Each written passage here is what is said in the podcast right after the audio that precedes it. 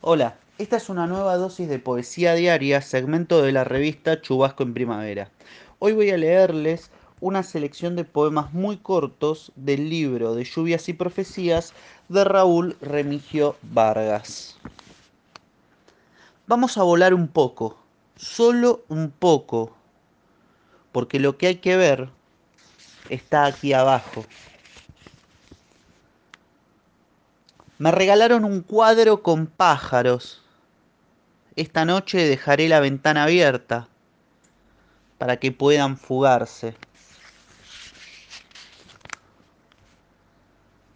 El espacio entre dos objetos también es un recuerdo.